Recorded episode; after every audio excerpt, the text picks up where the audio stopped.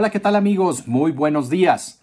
El día de hoy vamos a hacer un repaso de toda la data, todos los tiempos, los sectores, velocidades máximas, todo lo que normalmente analizamos y compartimos con todos ustedes en este canal después de un gran premio de Fórmula 1. Y bueno, el pasado domingo se llevó a cabo el Gran Premio de Italia 2022, un triunfo más de Max Verstappen en camino al récord que ostenta Sebastian Vettel de 13 eh, victorias en una sola temporada.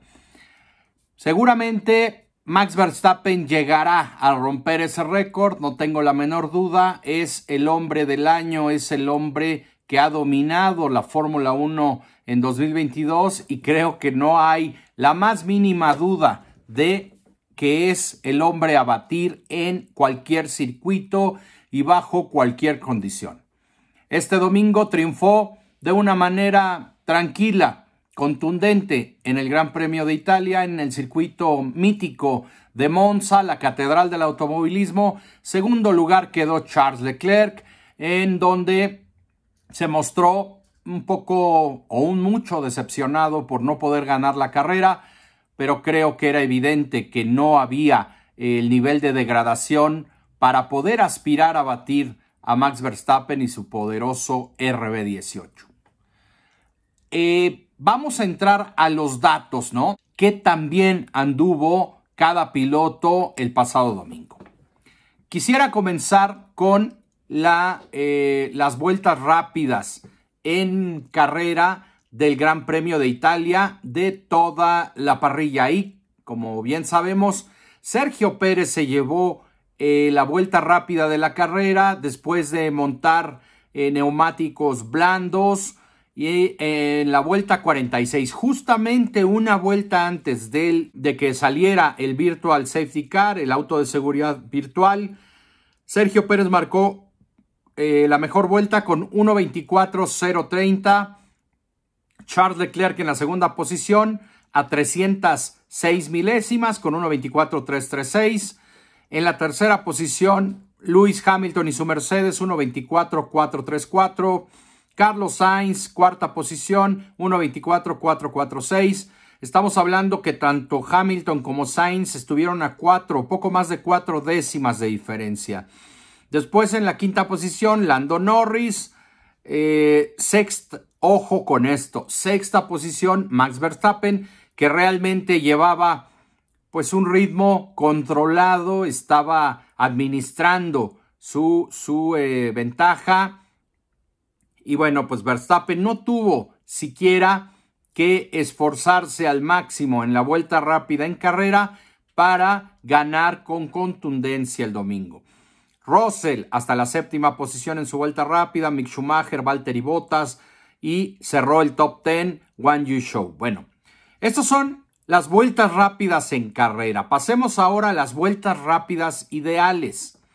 Sergio Pérez, evidentemente al marcar la vuelta rápida y también, hay que decirlo, mm, no tener la posibilidad el resto de los rivales de montar el neumático eh, blando y de salir a, usarlo, porque si bien terminaron montándolo después en el Virtual Safety Car provocado por Daniel Richardo, pues no pudieron utilizarlo en carrera porque la misma terminó eh, bajo las condiciones de auto de seguridad.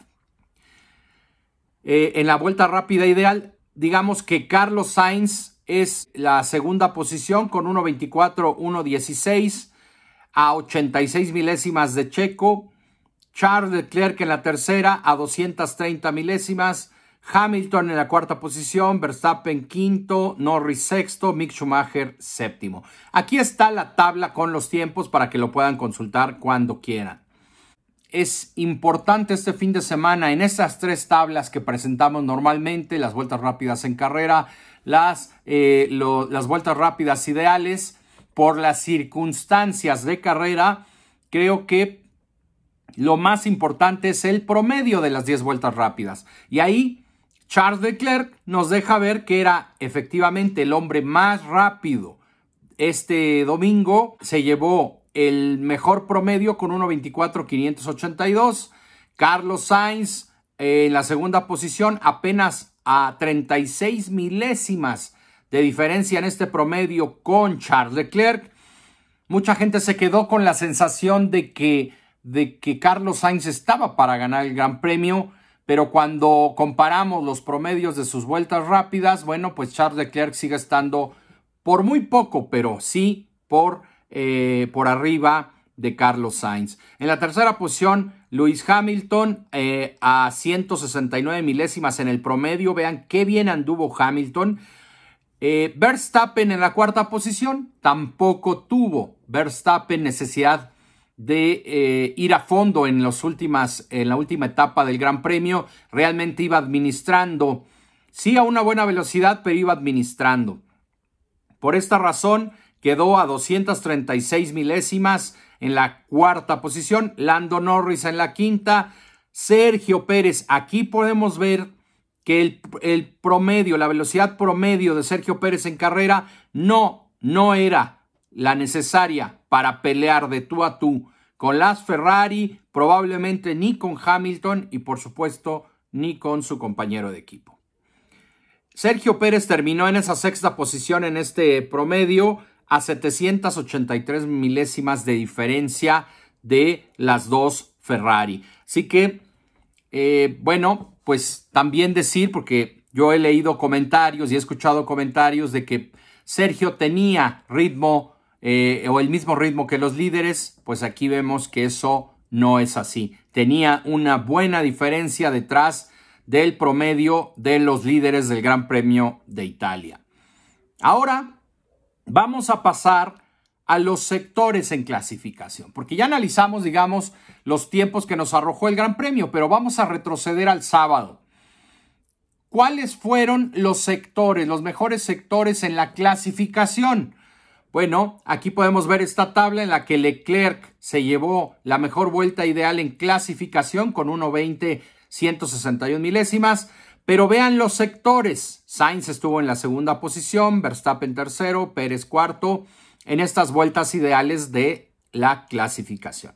Pero en el sector 1 el récord se lo llevó Carlos Sainz con un 26-7-21. Verstappen el, el récord en el sector 2 con un 26-813. Y eh, Carlos Sainz repitió con el récord en el tercer sector de 26-524. Ahora, veamos a Sergio Pérez. ¿Dónde estuvo la diferencia con su compañero de equipo? En el sector 1 hubo entre ellos eh, casi tres décimas de diferencia en el sector 1. En el sector 2 marcó Verstappen 26.813 y Checo Pérez 27.179. Otras tres décimas de diferencia, poco más de tres décimas. Y en el eh, sector 3, Verstappen marcó 26.575 y Checo 26.771. Realmente diferencias muy amplias entre los compañeros de equipo en Red Bull desde, el, desde la misma clasificación. Ahora pasemos a las velocidades máximas en la calificación. Veamos la tabla, Latifi con 347.8 kilómetros fue el más rápido, seguido por Nick de Vries, 346.9 de velocidad tope en la trampa de velocidad. Carlos Sainz, el primero de los líderes en la tercera posición, con 346 kilómetros. Siguió Show, Gasly y en la eh, posición 6, Sergio Pérez, con 343.8 kilómetros. Max Verstappen bueno, Charles Leclerc en la posición 8 con 343.2 kilómetros y, y Max Verstappen con una velocidad muy similar a la de Leclerc con 342.5. En carrera, aquí les pongo la tabla también, la tabla de las velocidades máximas en carrera, nos permite ver que también había diferencias en ambas Ferrari, en cómo encararon y configuraron sus autos para la carrera. Carlos Sainz en la trampa de velocidad, 356.4 kilómetros por hora, velocidad tope. Eh, Max Verstappen cayó hasta la quinta posición en esta trampa de velocidad con 347.2. Eh, entre los líderes, entre, digamos, entre los dos equipos líderes del, del, campeonato de constructores, Sergio Pérez cayó hasta la octava posición con 346.2, seguido por Hamilton, 345.4, pero me llama poderosamente la atención en dónde terminó Charles Leclerc. Charles Leclerc terminó en la trampa de velocidad en carrera en la última posición, posición 20 con 319.1 kilómetros por hora.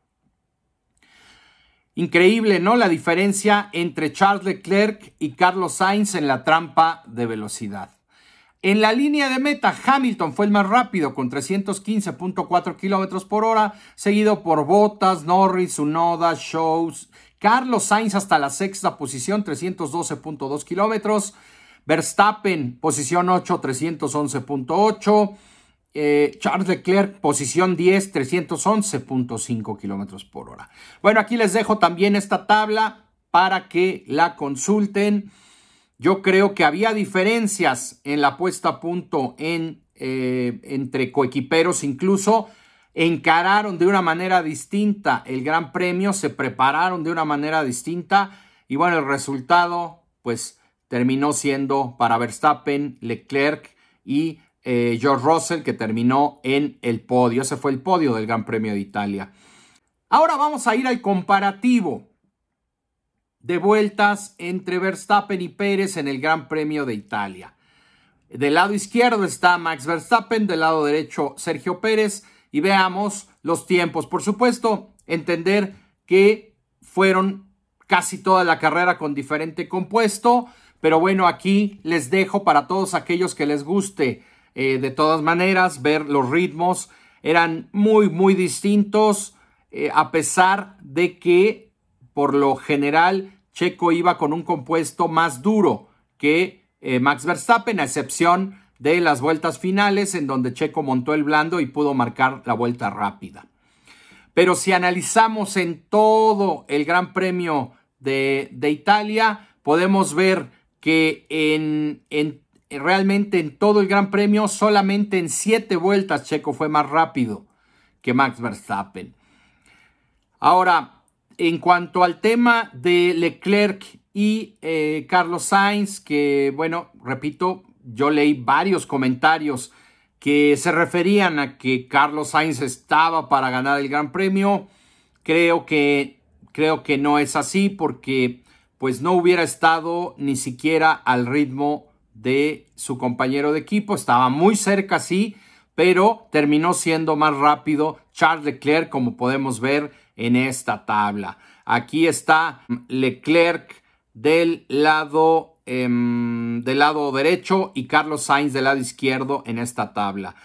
Durante 10 vueltas de eh, de la totalidad del Gran Premio, Carlos Sainz logró girar más rápido que Charles Leclerc, solamente durante 10 vueltas del total del Gran Premio.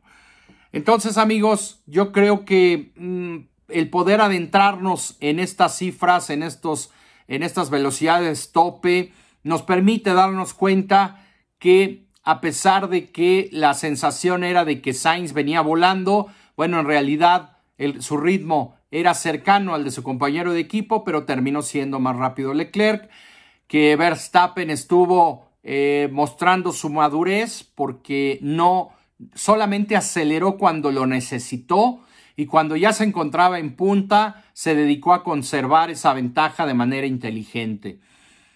El domingo pasado nadie había eh, en pista con la velocidad para batir a Max Verstappen y ha sido el merecido triunfador en Monza y bueno, el podio, creo que Leclerc hizo lo que, lo que humanamente era posible.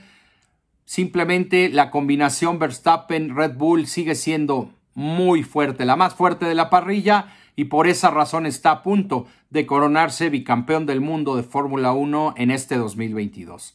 La lucha por el subcampeonato está muy cerrada y ya veremos quién se la lleva.